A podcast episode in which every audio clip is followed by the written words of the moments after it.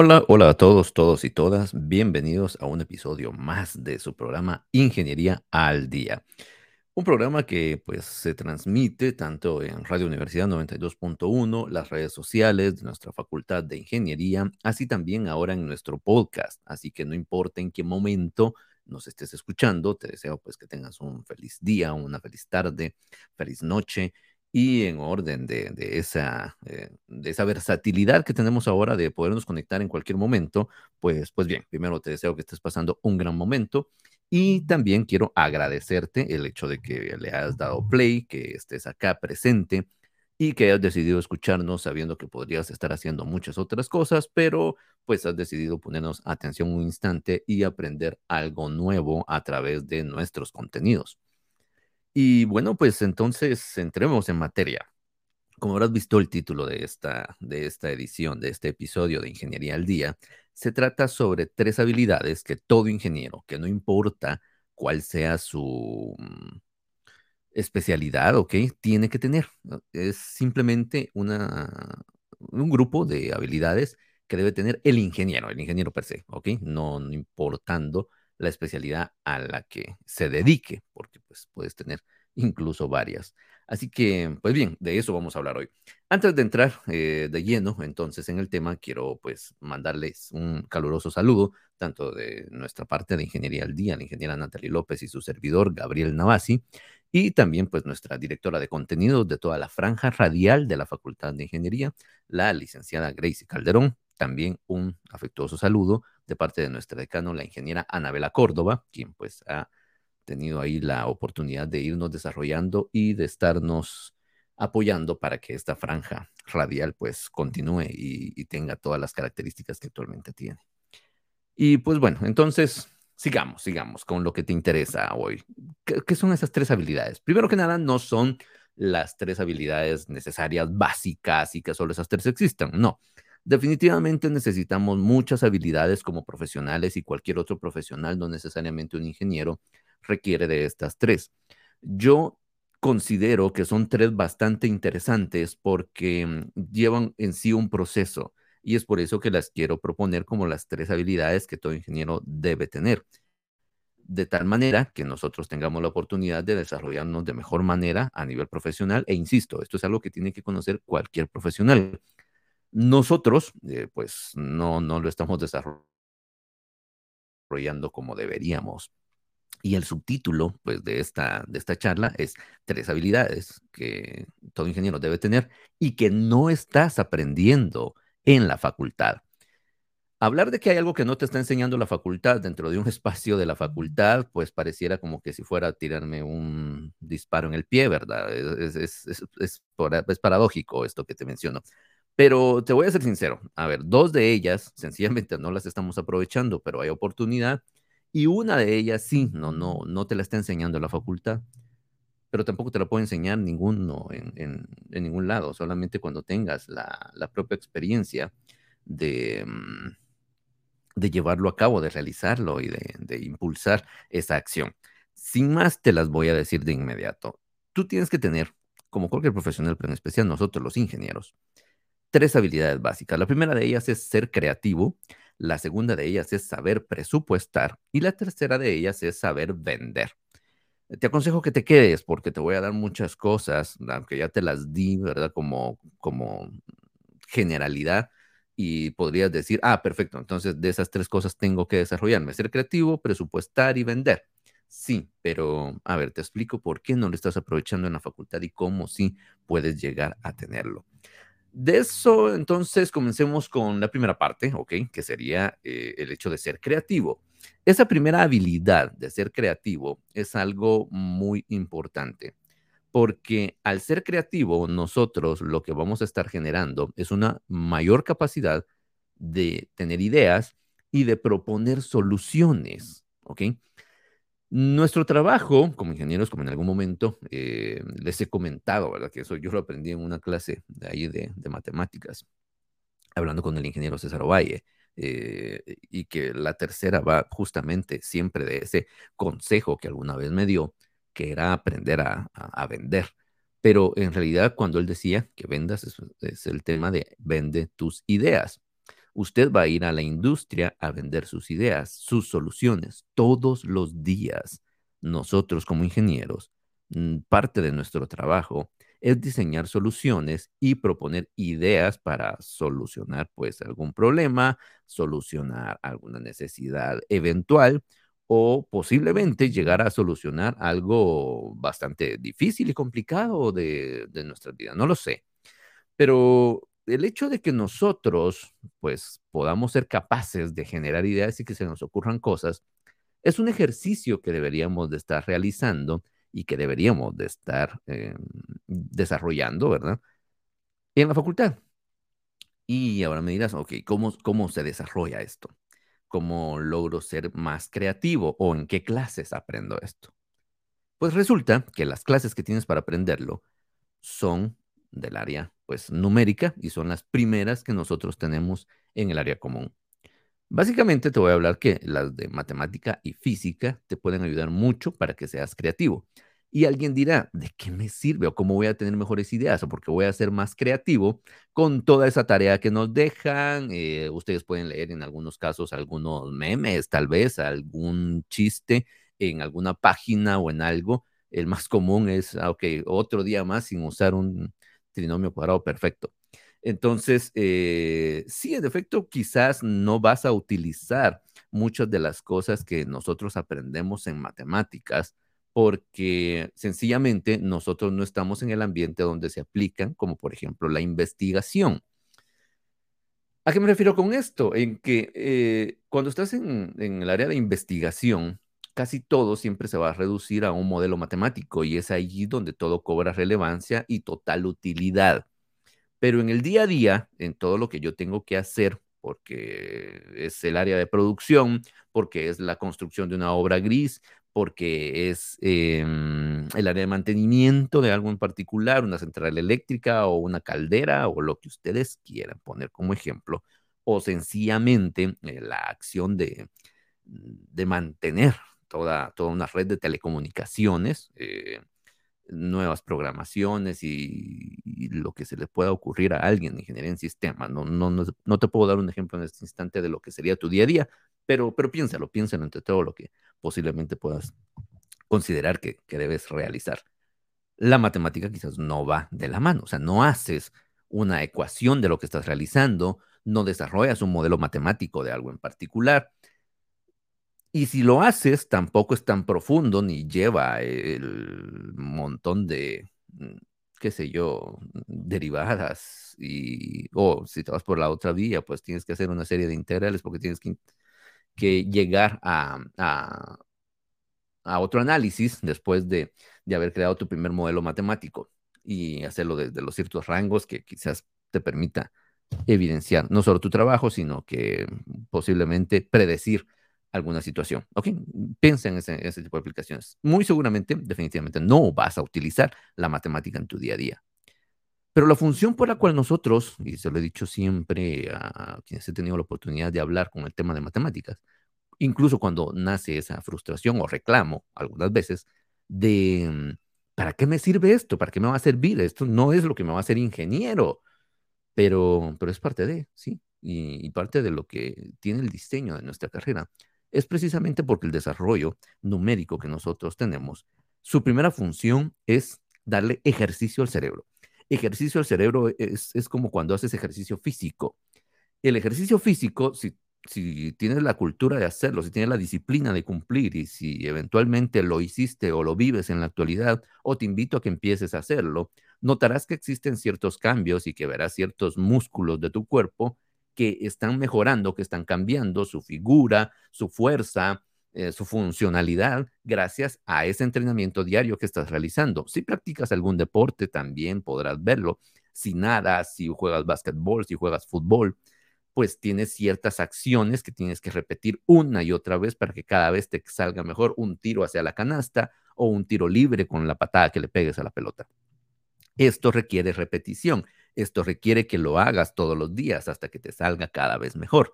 El cerebro también requiere que lo entrenes. El cerebro requiere de ese ejercicio y el ejercicio no es que lo estés moviendo como en el caso de tu cuerpo. El ejercicio es que lo pongas a realizar ciertas acciones y trabajos que le permitan entonces comunicar las neuronas, ponerse en acción y llegar, en este caso, a una solución de algo. Para el efecto, tenemos la matemática, tenemos que llegar a una solución exacta de lo que estemos estudiando en su momento.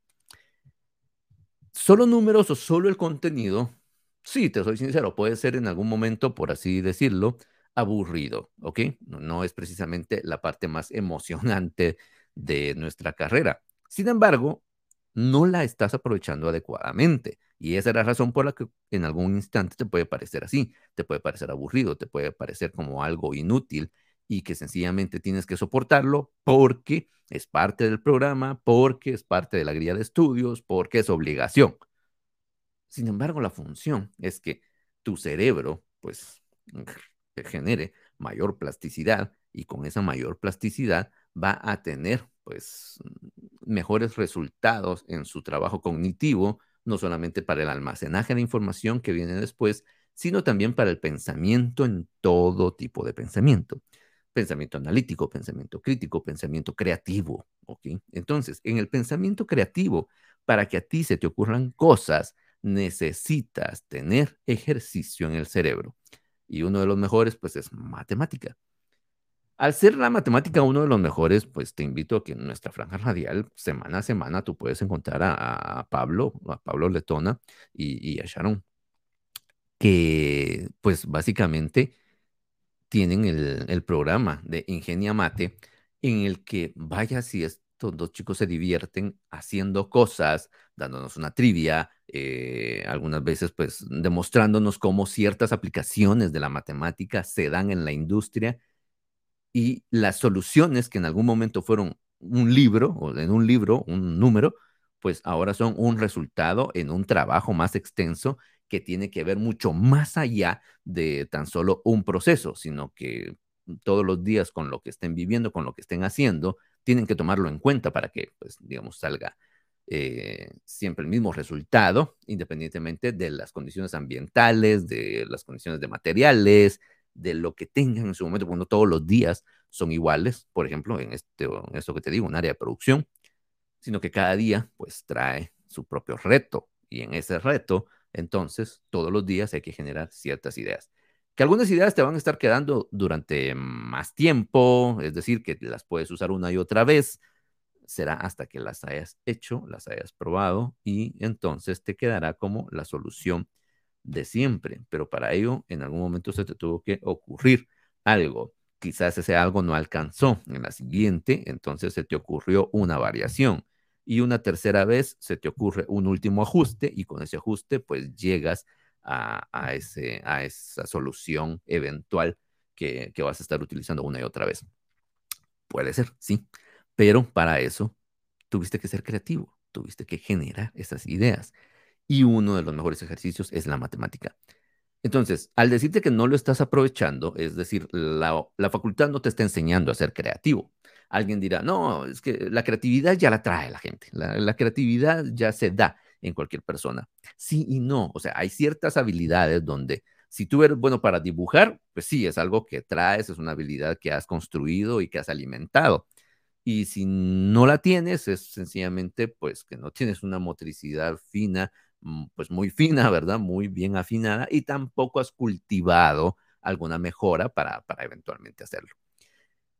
E, entonces, no es que alguien sencillamente lo traiga. Mm, puede traerlo y jamás usarlo porque no lo desarrolla, y puede no traerlo, pero aún así desarrollarlo y destacar gracias a que lo puso en práctica, que se puso en acción y se puso a, mejorar y desarrollarse esa habilidad, como por ejemplo aprender a dibujar, a dibujar bien. Eh, lo que la mayoría piensa cuando hablo del término creativo, ¿verdad? Ah, ser creativo es saber hacer cosas como dibujos, eh, música, y nos vamos al lado de las artes, que está muy bien, por supuesto, que eh, el hecho de interactuar con una de las artes, escribir, pintar, dibujar, la música, definitivamente mejora nuestro lado creativo, cada vez mejor y tener la capacidad para, hacer no solamente eh, lo que hasta ese momento somos capaces, sino que poder tener más rutas neuronales, tener más conexiones en el cerebro que me lleven a nuevos lugares y nuevas creaciones, es a través de ese ejercicio del cerebro, ese ejercicio mental. Matemática. Si no estás aprovechando la matemática hasta ese extremo, es decir, si no estás entendiendo que lo que hace cada uno de los cursos de matemática que llevas, que no están diseñados para fastidiarte la vida o evitar que llegues al área profesional, no, no están diseñados para eso, están diseñados para mejorar tu cerebro, para mejorar tu capacidad de almacenamiento de información, tu capacidad intelectual de razonamiento en todas las áreas donde te toque posteriormente razonar. ¿Ok? Entonces, el primero de ellos es matemática. Es una habilidad, o sea, ser creativo es una habilidad necesaria en todo ingeniero y que quizás no la estás aprovechando de la mejor manera porque solo pues estás viendo el lado negativo de algo como matemática. Pero si ese es el caso, pasémonos a un lado un poco más eh, divertido, que en este caso podríamos hablar quizás de física. Y no hablo de, divertido porque yo haya sido auxiliar en física y digamos que me gustaba más que el área de matemática, sino porque en realidad tiene un tinte diferente. Ahí ya, mm, digamos que esa parte de las ecuaciones están definidas, nosotros solamente mm, hacemos una comprobación una vez y luego definimos, ok, esto es tu formulario y con esto tienes que pensar. Pero tu creatividad viene entonces de la aplicación y eso es lo que me encanta del lado física. Si no estás aprovechando tus cursos de física desde esta perspectiva, pues también te estás perdiendo de algo valiosísimo que tiene tu área común, que tiene tus primeros años que pasas en la facultad. Especialmente en la parte de laboratorio, para cuando tengas la oportunidad de tener contacto con laboratorio, entonces ten por seguro que vas a, alcanzar un, nivel de, de, creatividad mucho mayor que el de simplemente tener ideas, porque en el lado de física, como llevas a cabo ciertas acciones, entonces tienes también la capacidad no solamente de pensarlo, sino que de imaginarlo en mejor manera, porque ya tienes, por así decirlo, un registro previo de lo que puede suceder. ¿A qué me refiero con esto?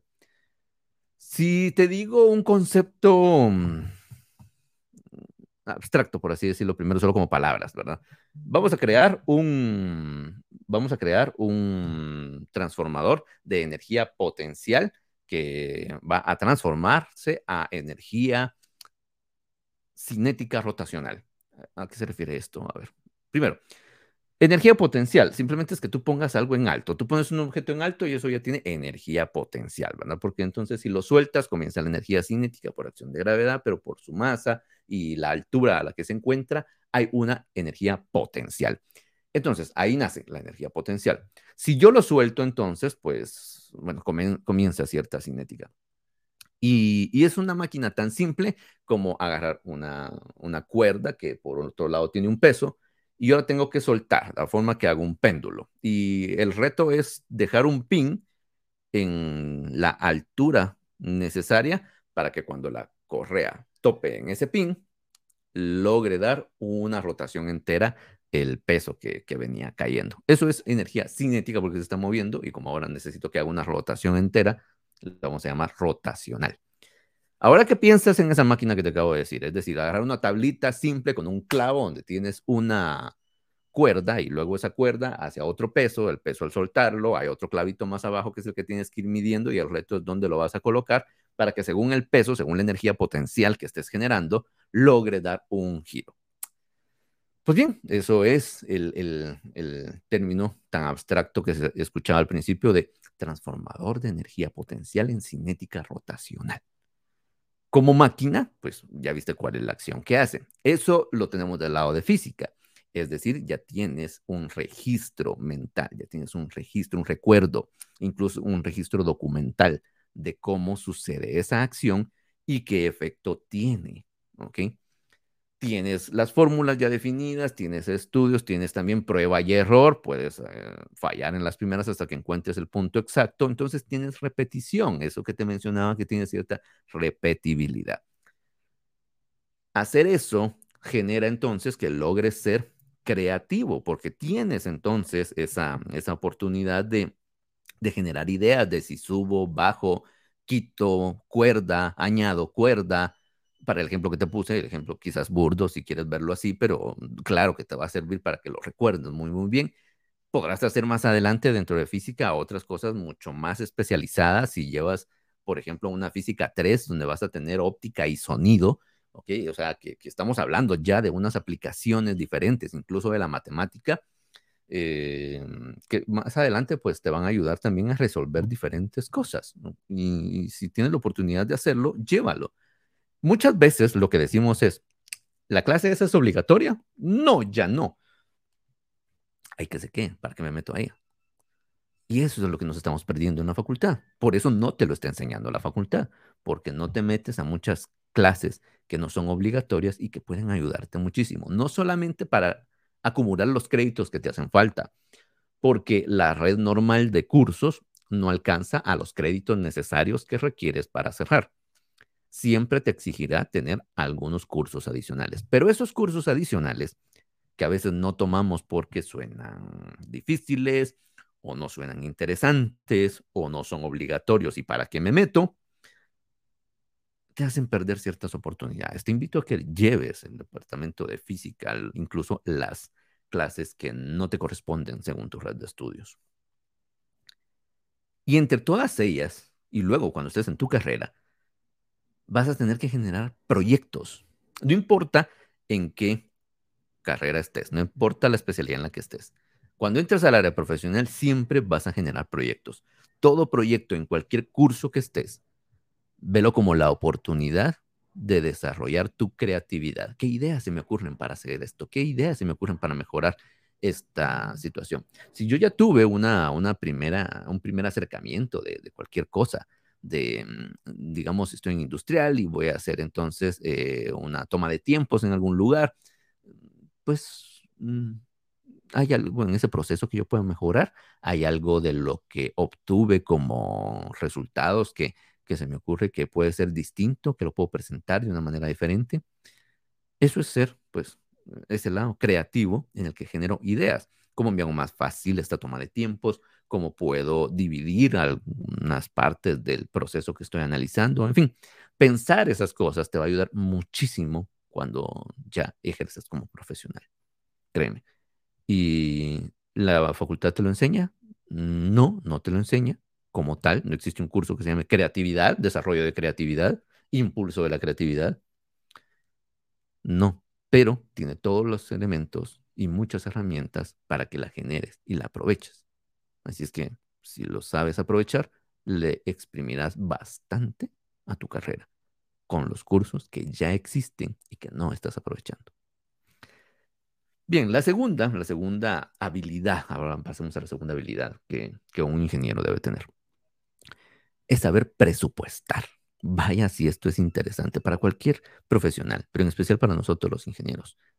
Aquí alguien podrá levantar la mano y decir, perdón, pero yo sí soy experto en presupuestación. Y seguramente viene de la escuela de civil. Es la única escuela en la que tiene obligatorio llevar los cursos donde el presupuesto es la base de lo que están trabajando. Todos los demás lo tenemos como un curso opcional una parte de proyectos, presupuestación, incluso eh, si nosotros vemos algunos otros de economía y demás, están, existen y se meten dos, tres personas y, pues nada más. Y no sé si lo terminan al final porque pues tampoco entran con, con todo el, el, impulso ni las ganas de llevarlo a cabo por la simple y sencilla razón de que pues no han conectado el contenido que están viendo en ese curso con la oportunidad que tienen para desarrollar una habilidad que les va a servir muchísimo cuando estén fuera.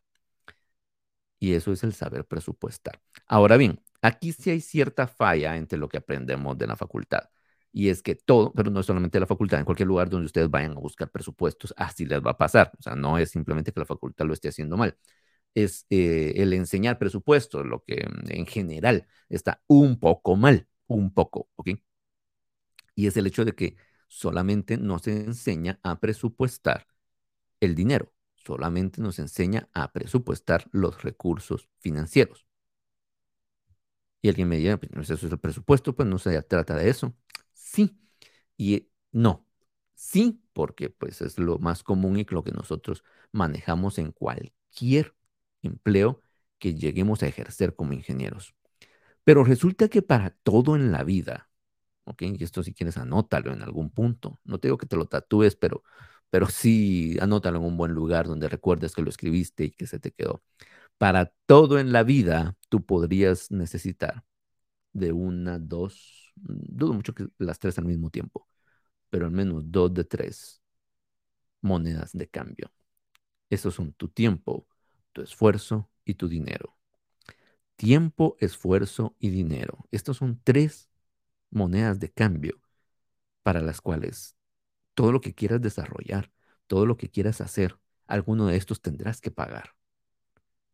Ahora bien, cuando hablamos de presupuesto, normalmente solo pensamos en el dinero, pero en realidad todo lo demás, esas tres monedas de cambio, las tenemos que considerar y saberlas presupuestar. El tiempo, el esfuerzo y el dinero. Veamos el tema tiempo. Mm, tu tiempo al final del día pues es limitado, eh, ¿ok? O sea, tienes un día, una ventana de 24 horas donde tienes que, mm, pues, cumplir con muchas cosas. Lo común es que se divide en tres grandes grupos de 8 horas, que según los médicos 8 horas son para dormir, luego tienes otras 8 horas que son para trabajar según la ley, y te quedan otras 8 horas donde tienes que malabarear esas 8 horas para poder vivir. Y como eres estudiante, se te van como 6. Entonces, como, mm, pues, digamos que tienes que moverte de un lugar a otro, también se te van otras y entre comer y demás, empiezas a restarle horas a los otros dos, el más común es el sueño, entonces ya no duermes ocho horas, sino que eres alguien que normalmente duerme cinco, cinco horas, porque ya empezaste a usar ese otro presupuesto de descanso y recuperación para todas las actividades que tienes del otro lado. Te das cuenta que ya empezaste a tomar prestado de tu tiempo de recuperación y descanso porque tu presupuesto de tiempo no está balanceado, no está afinado. O bueno, dirás, es que es así, ese es el que a mí me toca, si quiero cumplir con todo lo que me están pidiendo. Y la suma de todos los días se va repitiendo. Y ese es otro detalle que no hacemos con nuestro presupuesto del tiempo. Podrás afinar un día, pero la suma de todos tus días, es decir, agarrar una semana, agarrar un domingo y entonces decir, ok, esta semana tengo que hacer A, B, C, D, eh, estos son inamovibles, estos son con ese tiempo específico, si yo le voy a restar horas de sueño a, a, mi vida en general, porque pues estoy ahorita en este momento avanzando en la carrera y también tengo una obligación laboral y pues bueno, es lo que me toca. ¿Todos los días me toca? No, no necesariamente. Tengo algunos días que sí, otros días que no. Puedo presupuestar que sí voy a dormir bien tres días de la semana posiblemente y los otros pues definitivamente solo podré dormir cinco horas y tratar de ser efectivo en esas cinco horas, ¿ok? O sea, si ya te tocan tus cinco horas de descanso porque ya los presupuestaste, ya sabes que lo único que tienes acceso hoy, en lugar de ponerte a ver una película, en lugar de ponerte... No te digo que no tengas ocio, ¿ok? No, no estoy diciéndome por ese lado de que sí, que la gente malgasta su tiempo en lugar de ponerse a hacer... No, no, no, no.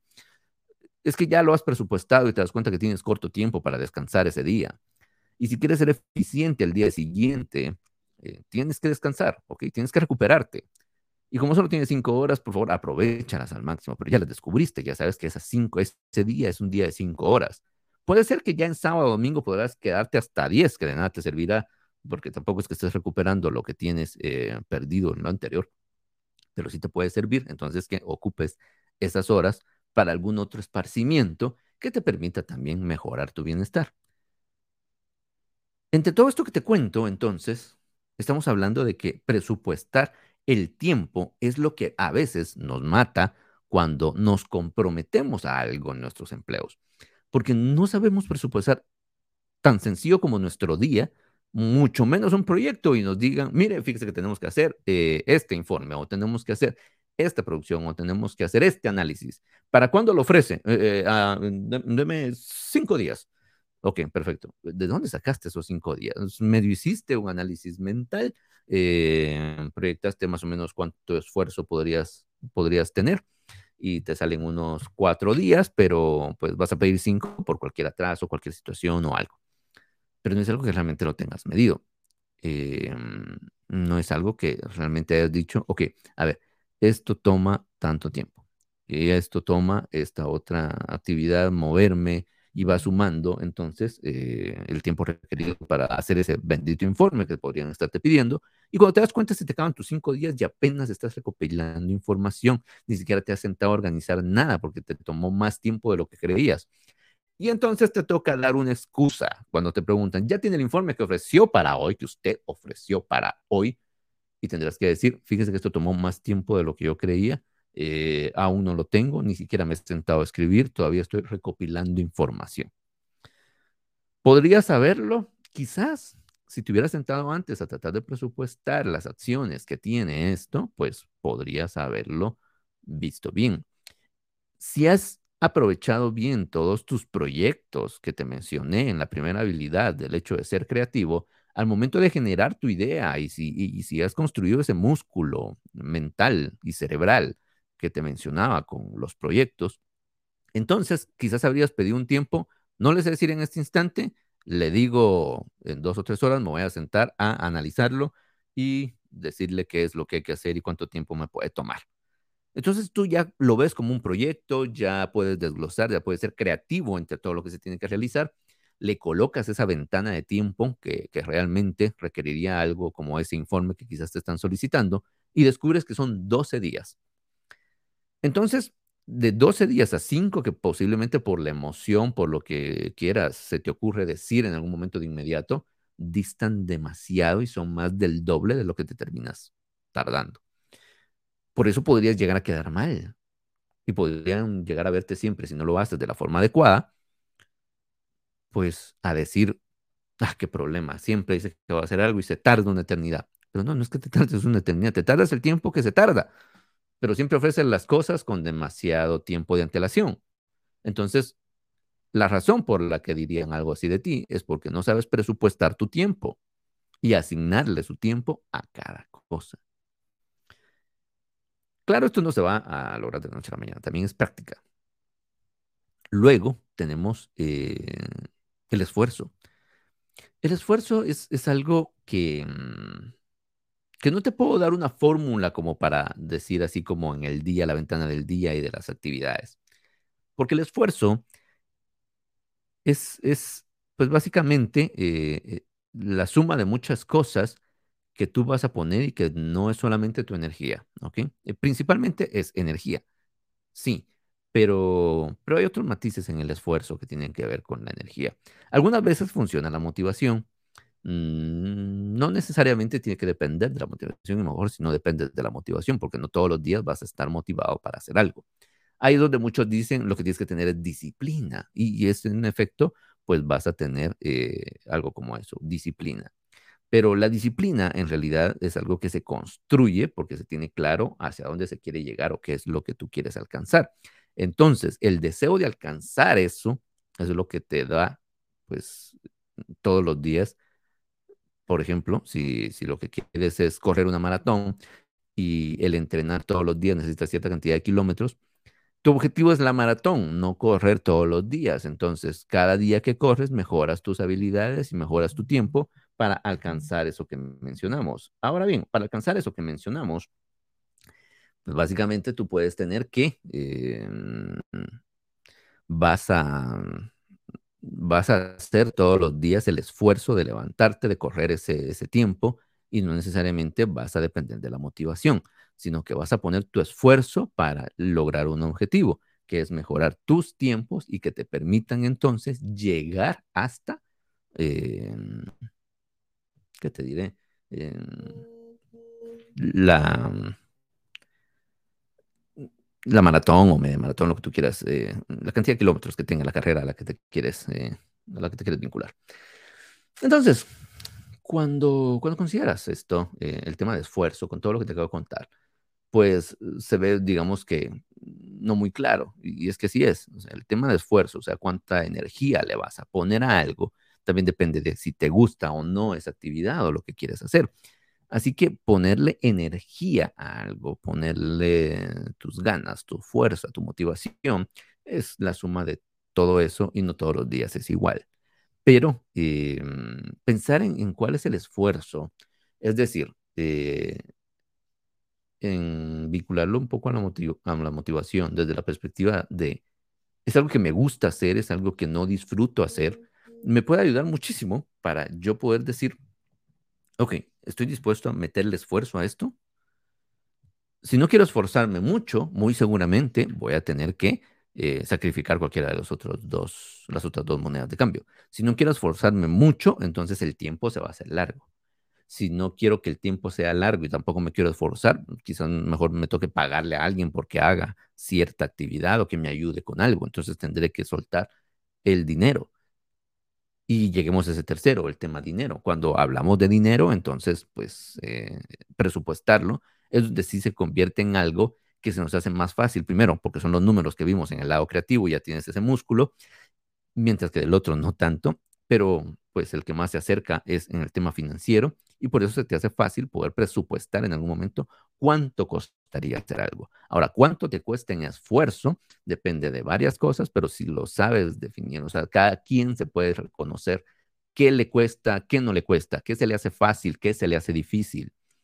Y con base a tu propio análisis, a un análisis de ti mismo, de que si te gusta, si te da ganas, si tienes pues eventualmente disposición también de querer hacer las cosas, o por alguna razón, aunque quieras si, y te gustaría lograrlo, te falta alguna herramienta, pues, pues tienes claridad entonces de cuánto esfuerzo te va a tomar.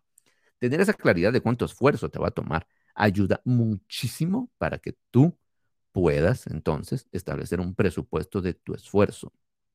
¿Me va a costar o no me va a costar? Y eso te implica también un movimiento en los otros dos presupuestos, tu dinero y muy en especial tu tiempo. Presupuestar el tiempo es algo que nos cuesta muchísimo hacer. Y en algunos casos nos cuesta incluso presupuestarlo todo. Por ejemplo, siempre he reclamado, esa parte sí la reclamaba en mi parte de, de, ingeniería mecánica. Y es que en mi parte de ingeniería mecánica, en la red de estudios, no hay oportunidad de, aunque sea por tenerlos, creo, no estoy seguro, en la actualidad habría que revisar de nuevo el plan de estudios, que tengamos como optativo un curso de contabilidad. Entonces, como ni siquiera llevamos contabilidad, no llevamos proyectos, o quizás proyectos sí, pero no llegamos a la parte de proyectos 2 o algo que tenga que ver más con presupuestación y, y un curso específico como lo tienen en el lado de civil, sencillamente uno sale a la industria como ingeniero mecánico sin saber presupuestar y aprendes a presupuestar por que la vida te lo exige, porque tu empleo te lo exige, porque si no, no cumplirías con, con todas tus, tus labores y acciones. Entonces, saber presupuestar es una habilidad que necesitamos todos los ingenieros, pero no la estamos logrando porque no estamos aprovechando esas herramientas que la facultad nos da. Sí existen los cursos más adecuados para que lleves a cabo eso, pero o no los tenemos todos accesibles y los que los tenemos accesibles a muchos no nos interesa. Así que por más que estén ahí presentes, pues nos puede llegar a pasar justamente esto. Que no llegamos a desarrollar esta habilidad solo por desaprovechar el hecho de que no, nos vinculemos a esos cursos y no desarrollemos esa habilidad te va a ir mal en la industria, te va a ir mal después como profesional porque no aprendes a hacerlo. No, pero tarde o temprano tendrás que hacerlo. Y si tienes esas competencias antes, te irá mucho mejor. Entonces llegarás más rápido a lo que puedas alcanzar en tu vida profesional si cuando eres estudiante aprendes a desarrollar este tipo de cosas. Si cuando eres estudiante aprendes a llevar a cabo, pues... Eh, un presupuesto de, estos tres elementos, de esas tres monedas de cambio. Y entonces estarás un paso más adelante de lo que normalmente sale todo el mundo. Y quizás aquellos que sí tienen habilidad para presupuestar el tema dinero, tú tienes un paso más adelante porque ya piensas también en términos de tiempo y de esfuerzo. Y pensar en términos de esfuerzo es algo que también permite después asignar personas por ejemplo. Es decir, si se necesita cierta fuerza laboral, si se necesita cierta cantidad de personas para realizar alguna tarea, para cumplir con algo, entonces el presupuesto de esfuerzo se convierte en algo que incluso puedes llegar a medir y asignar correctamente un recurso como puede ser el esfuerzo de alguien más.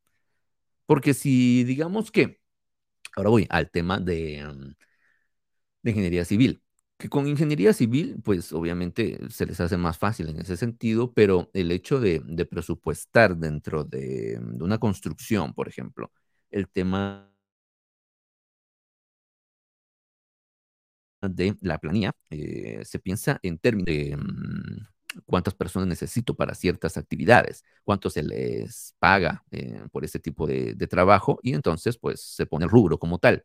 Pero sí se ha pensado de alguna manera allí de cuántas personas requiero, si las requiero todo el tiempo o solo durante algunas fases de la construcción. Eso básicamente es presupuestar esfuerzo. No esfuerzo tuyo, sino esfuerzo que necesitas con la mano de obra de alguien más, el esfuerzo de alguien más. Es decir, cuando a alguien le compras su fuerza laboral para que te ayude a construir. De alguna manera, ustedes en civil ya lo hacen, solo quizás no lo han pensado desde esta perspectiva. ¿Y qué pasa si doblamos esfuerzos? ¿Hay algo que puedo hacer? ¿Me conviene? ¿Me sirve?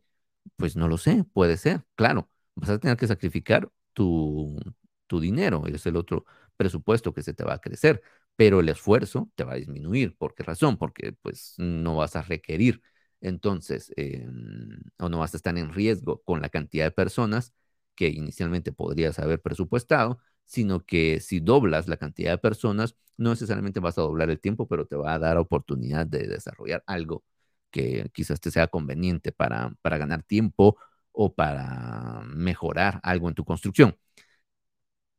Eh, o sea, en resumen de todo esto que te estoy contando, el, el, tener esa visión de que el esfuerzo es lo que yo estoy midiendo cuando asigno personas y no la plata que me cuesta la gente, hace distinto tu análisis.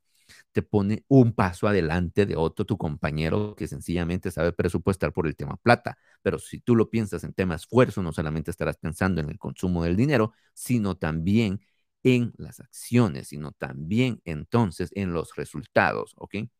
Eso, pues, definitivamente te, te mejorará muchísimo y, e insisto, te pone un paso adelante, teniendo claridad entonces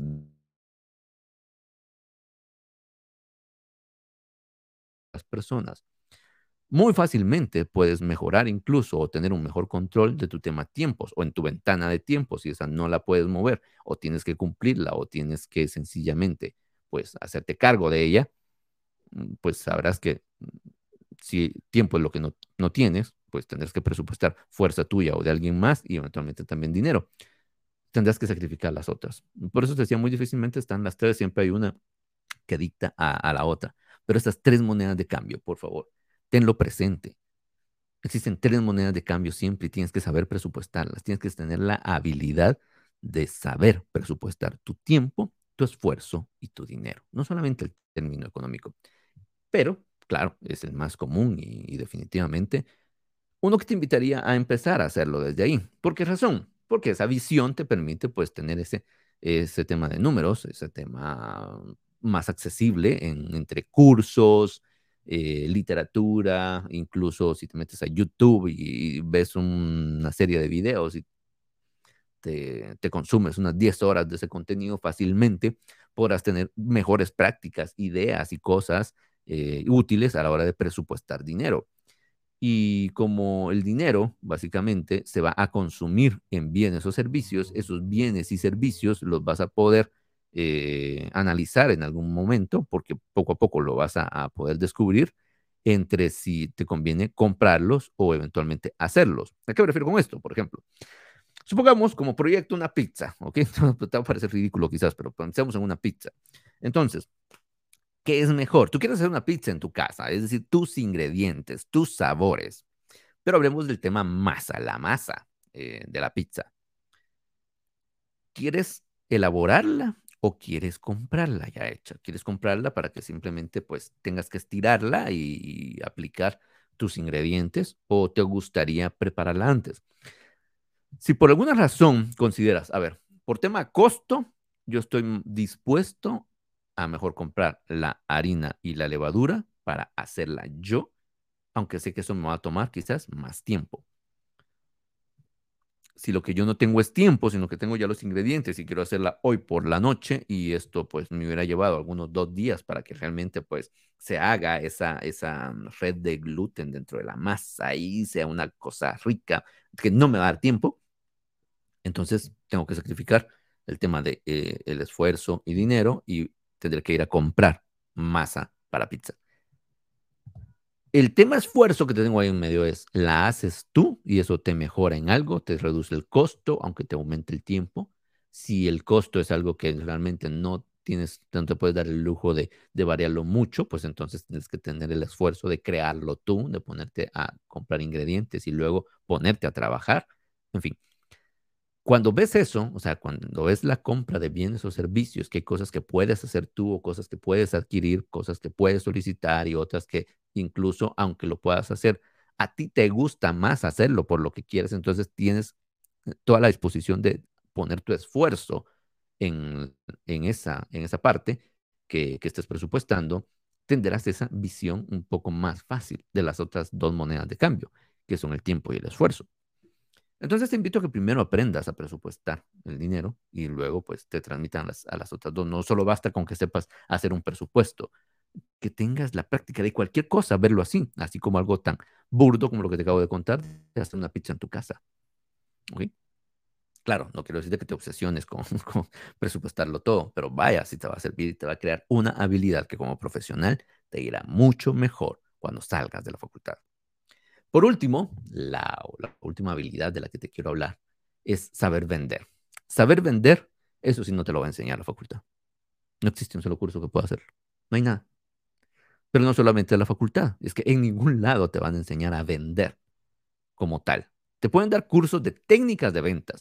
Puedes tomar incluso un diplomado en algo, hasta una carrera y hasta una maestría centrada en ventas en el ámbito comercial, marketing digital, que suena mucho en la actualidad porque tiene una acción directa que sería la venta en el tema marketing digital. Es decir, el marketing digital no es como el marketing de hace 20 años que nosotros encontrábamos en diferentes libros de marketing, que todos decían, marketing es posicionamiento, o sea, ventas tiene que vender, pero marketing tiene que crear el posicionamiento, pavimenta el camino para que pase el de ventas.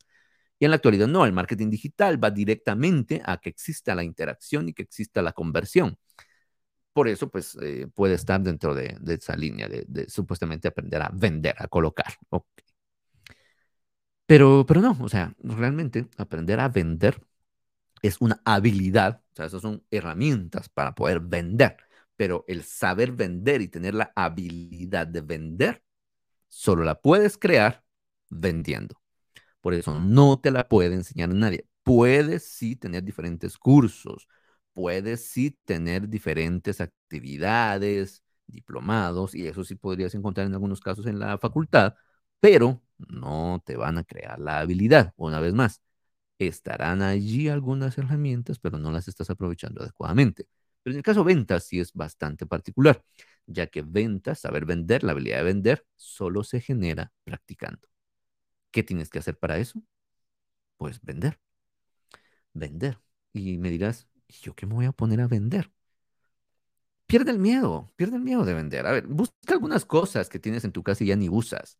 Eh, que estén buenas, claro, no están para tirarlas a la basura y sencillamente no las has tirado, sino que tienes algo bueno que a ti ya no te sirve, que no lo utilizas y, y que puedes desprenderte de ese artículo. Ponle un precio que más o menos veas ahí que el mercado está dispuesto a pagarlo Públicalo en Facebook, públicalo en el marketplace y recibe una solicitud. Trata de cerrarlo. Llega a un trato, llega al lugar, entrega el artículo y recibe dinero.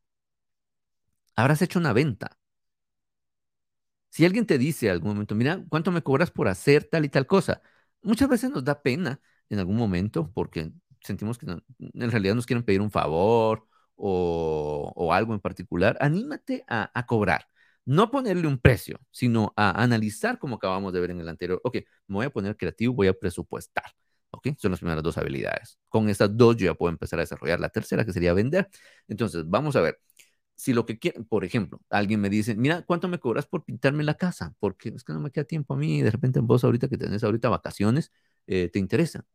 Ok, entonces yo puedo ponerme creativo y decir, si compro rodillos, si compro X o Y cosa, o tengo tal situación en la casa, tengo eh, incluso hasta un compresorcito y, una pistola con la que puedo sacar esto rápido, en fin, pero gasto energía, eh, bueno, te pones con ideas, te pones creativo. Luego presupuestas justamente eso, las herramientas que tienes, el tiempo que te vas a tardar. Eh, quizás quieras investigar un poco y, preguntar cuánto se cobra por un metro cuadrado de, de, pintado y, descubres que eso depende del tipo de pintura. Entonces ya puedes responder de vuelta, mira, pero ¿qué pintura querés poner? ¿Agua o aceite? Porque pues, no, no es el mismo esfuerzo, ¿ok? No es el mismo esfuerzo. Eh, ya estás presupuestando tu dinero, tu tiempo y tu esfuerzo. Y entonces podrías llegar a darle una oferta, a decir, ah, mira, yo en dos días tal pintura en esta parte de la casa, te cobro tanto. ¿Te interesa? Va, démosle, perfecto. Claro, estarás sacrificando tu tiempo, que quizás lo querías emplear para otras cosas en tus vacaciones, pero haber cerrado un trato, haber vendido algo, haber vendido un servicio, ir a elaborarlo, te va a permitir tener ese recuerdo, tener esa vía en, tus neuronas de, ok, el camino para, para ganar algo extra puede ser hacer una actividad extra a mi empleo. Y yo ya lo he vivido anteriormente cuando no tenía incluso necesidad de trabajar, sino que pues la pasé un par de veces con esta situación y, logré pues eh, vender, vender cosas y, bueno, tener efectivo disponible para, para cualquier cosa o para algo en específico. Entonces, si tienes esa, eh, esa experiencia, vas a ir construyendo poco a poco el camino dentro de tu, dentro de tu cerebro para vender, para cerrar. Vas a perder el miedo también de que en algún punto algo que estés proponiendo te digan no. O sea, lo que estás diciendo que vas a poder ir a pintar la casa de quien te está solicitando, te dice, no, no, muy caro. Para eso mejor lo hago yo. Pues está bien, por lo menos ya descubrió la otra persona que si no está dispuesto a soltar su dinero porque lo haga alguien más, él tendrá que poner de su tiempo y de su esfuerzo. Él valoró más esa parte de dinero y valoró menos su tiempo y su esfuerzo para pintar su casa. Ahora, si su tiempo y su esfuerzo por alguna razón tienen más valor que lo que tendría que pagar fácilmente, te tendrá entonces como respuesta, bueno, pintalo, yo, yo te pago, échame la mano. Em, hacen entonces su transacción y tendrás ese recuerdo. Y con ese recuerdo, una vía y una experiencia que te creará ese músculo que con el tiempo se genera una habilidad de saber vender. Y para cerrar, te quiero decir por qué estas tres habilidades son básicas para nosotros. Y como te dije al principio del programa, son un proceso. Y es que va una detrás de la otra. Cuando tú estés, por ejemplo, desarrollando algo, un empleo, en lo que estés haciendo, ya como ingeniero, Primero vas a tener una idea y entonces tendrás que ser creativo para tener esa idea. Si esa idea genera la necesidad de que actúen en algo, que compren una nueva máquina, que cambies eh, o le des mantenimiento a una parte particular de, un edificio, de una máquina, de, mm, de comprar alguna herramienta, un software, añadirle alguna característica, a, lo que te sirva como trabajo, tendrás entonces que presupuestarlo, ¿ok? Entonces, eh, supongamos que es una característica del software que tienes. ¿Qué puedes hacer? Puedes comprar uno o puedes sentar a un par de programadores que tienes a tu disposición a desarrollarlo. Si las sientas a desarrollar, entonces te va a tomar más esfuerzo y más tiempo. Si quieres ahorrarte el esfuerzo y el tiempo, pues entonces voy a comprar uno. Saber presupuestar y saber eh, poner en la balanza estos dos eh, escenarios me permite entonces poder llegar y presentar mi idea. Presentar mi idea generará una venta. Y no es que sea una venta en la que tú tienes una transacción donde estás entregando la idea y te paguen por ella. No, se trata de que vas a poder llegar con una persona, ya tienes un callo anterior, o sea, ya tienes una experiencia previa de que aunque propongas o algo, que te digan que no, vas a entrar sin pena. O sea, vas a entrar diciendo, bueno, no, ya está asegurado, mejor es preguntar. Lo mejor que puede pasar es que me digan que sí, y si no, pues bueno, algo más se me ocurrirá. Pero ya lo hice una vez. Entonces, poder llegar a ofrecer ese tipo de cosas es algo que solo se adquiere con habilidad ventas, que sería la última. Te digo, hay muchos vendedores incluso que no tienen esta habilidad de, cerrar y vender. Puedes ver muchas veces algunas personas que, que son vendedores, vendedoras, que no cierran, o sea, tienen la pena de cerrar porque no están acostumbrados al no y al rechazo. Hacen una presentación, hacen una oferta, pero no cierran preguntando, bueno, ¿qué necesita para cerrar? ¿Dónde se lo facturo? Eh, ¿Cómo lo quiere pagar? Les da pena porque no han tenido esa experiencia. Cuando comienzan a desarrollarlo poco a poco, pues comienzan a ser mejores vendedores. Cuando tú comienzas a tener esa experiencia de ventas, aunque no te dediques a las ventas como tal, tendrás esa habilidad de saber eh, presentar, ofrecer y cerrar un trato. Ah, ok, listo. Entonces, compremos mejor la herramienta y que se implemente de inmediato. Ahorremos el tiempo y el esfuerzo de los programadores y si esto es lo que cuesta, vamos a pedir entonces eh, autorización ya que trajiste el presupuesto y esta fue tu idea. Te la compro, por así decirlo. Entonces, la suma de, de estas tres habilidades son un proceso que se ayuda una después de la otra. Primero, genera ideas. Aprovecha tu matemática, tu física. Aprovecha todas las áreas de proyectos que tienes en la facultad. Luego, saber presupuestar. No solamente utilices los cursos que se tienen para presupuesto en el tema financiero, sino que comience a ver el tema financiero también en función de los otros dos elementos y monedas de cambio. El esfuerzo y el dinero estarán relacionados directamente. Encuentra cuáles de esos elementos que estás colocando ahí llevan en qué proporción tiempo y esfuerzo. Y por eso tienen ese impacto financiero, ese impacto en el dinero. Saber manejar estos tres te colocará pues un paso más adelante de todas las ideas que tienes, porque no solamente son ideas, sino que son ideas con números. Ya tienes una validación cuantitativa. Y cuando esta validación cuantitativa la tienes que ofrecer a alguien para que se tomen decisiones y acciones, podrás hacerlo única y exclusivamente de la forma en la que tú quieres o desearías que suceda si lo sabes vender. Y saber vender es tener la experiencia de llegar con algo, alguien y ofrecer y lograr tener ahí algún resultado de vuelta, sí o no. Es que no hay bueno ni malo. Por eso mejor si lo haces cuando no tienes necesidad de hacerlo porque sea tu empleo. Es decir, que no tienes que aprender a vender porque eres vendedor, sino que aprendes a vender porque quieres sencillamente tener esa acción, esa habilidad y te estás formando en ventas de diferentes cosas. Entonces, poco a poco tendrás mejor esa habilidad y la estarás aprendiendo en ese ambiente controlado, donde el no no pesa. Y cada sí, wow, es una victoria que tienes entonces para poder decir, aprendí a hacer esto. Y entre la repetición una y otra vez, alcancé la habilidad de vender. Y siempre te estarán diciendo que seas tú quien presente, quien hable, quien diga, porque eres bueno para cerrar, porque eres bueno para vender. Hasta te dirían, vos te deberías dedicar a las ventas. Pero no, tú te dedicarás a lo que te dediques. Simplemente que tus proyectos siempre saldrán muy bien al final porque sabes venderlos. Y estas son las tres habilidades que quería compartir contigo el día de hoy y que no estás aprendiendo en la facultad. No porque las herramientas no estén disponibles, sino porque quizás nadie te las había dicho y me da mucho gusto habértelo compartido. Me da mucho gusto habértelo dicho y espero que lo pongas en práctica. Sin más, pues te deseo que, que tengas eh, un excelente tiempo en cualquier momento que nos hayas escuchado y que pues todo salga muy bien de aquí en adelante. Un fuerte abrazo y bendiciones. Hasta nuestro próximo programa, la siguiente semana. Natalie estará presentándote algo y yo dentro de 15 días estaré sumando entonces contenido y que también pues tienes mm, en la página y en Spotify disponibles muchos de todos los materiales anteriores para que sigas pues compartiendo con nosotros y y aprendiendo algo adicional fuera del aula, pero útil para tu futuro y para tu desarrollo profesional. Muchas gracias y hasta la próxima.